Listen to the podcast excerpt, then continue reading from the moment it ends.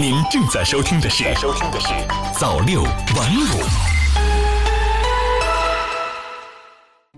朋友你好，今天是二零二零年一月十四号，星期二，欢迎收听早六晚五早间新闻。首先，一起来关注国内方面的消息。中新网一月十三日电，据中央气象台网站消息，十四号到十六号，西北地区东部、华北南部等地将先后有小到中雪或雨夹雪，局地大雪；西南地区东部、江汉中东部、江淮东部、江南、华南自西向东将有小到中雨，局地大雨。央视网一月十三日电，工业和信息化部负责人在二零一九中国工业经济年会上表示，二零一九年企业营商环境大幅改善，制造业和中小企业减税降费效果明显。预计二零一九年全年减税降费二点三六万亿元，民营和中小企业发展活力不断增强。二零一九年清理拖欠民营企业、中小企业账款金额超过六千亿元。完成政府工作报告确定的清偿一半以上的目标任务。中新网一月十三日电，据应急管理部网站消息，二零一九年全国共发生森林火灾两千三百四十五起，其中重大火灾八起，特大火灾一起，受害森林面积约一万三千五百零五公顷，与二零一八年比，森林火灾次数减少一百三十三起，降幅百分之五点四。受害森林面积减少两千八百零四公顷，降幅百分之十七点二。央视网一月十三日电，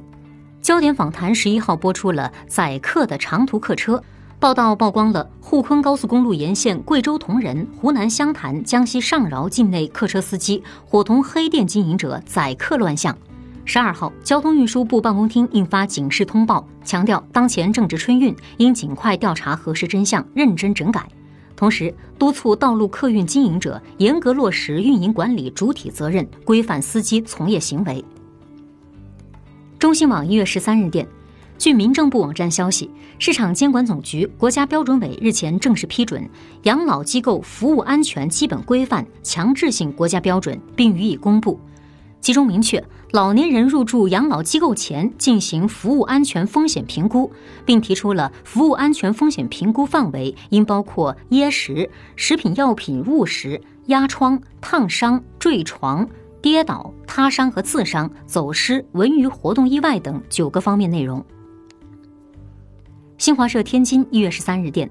国家计算机病毒应急处理中心近日在“净网二零二零”专项行动中，通过互联网监测发现，二十四款违法违规有害移动应用存在隐私不合规行为，违反网络安全法相关规定，涉嫌超范围采集个人隐私信息。其中，幺二三零六买票、订票助手幺二三零六高铁抢票、抢火车票等多款抢票软件在列。接下来再来关注国际方面的消息。新华社日内瓦一月十二日电，世界卫生组织十二号宣布，已经收到中国分享的从武汉不明原因病毒性肺炎病例中检测到的新型冠状病毒基因序列信息。对于中国针对这种新型冠状病毒的调查和在武汉实施的应对措施，世卫组织表示，其质量是能够保证的。同时，根据目前已知的信息，世卫组织不建议针对旅客采取任何具体的卫生措施，也不建议对中国实施任何旅行或贸易限制。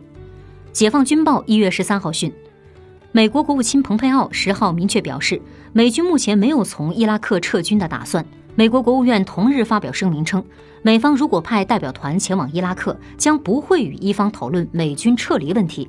分析人士指出。美军近来在伊拉克境内对什叶派民兵和伊朗将领的袭击，令美国与伊拉克关系急剧恶化。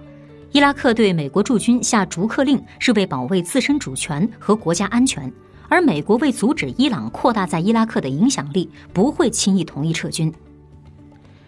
央视新闻客户端一月十三日电，当地时间十二号晚间，法国、德国和英国领导人发表联合声明称，将坚持遵守并维护伊朗核协议。同时呼吁伊朗取消所有与协议不符的措施，避免任何新的暴力或核扩散行为。在此基础上，法德英三方随时愿意与伊朗展开对话，维护地区稳定。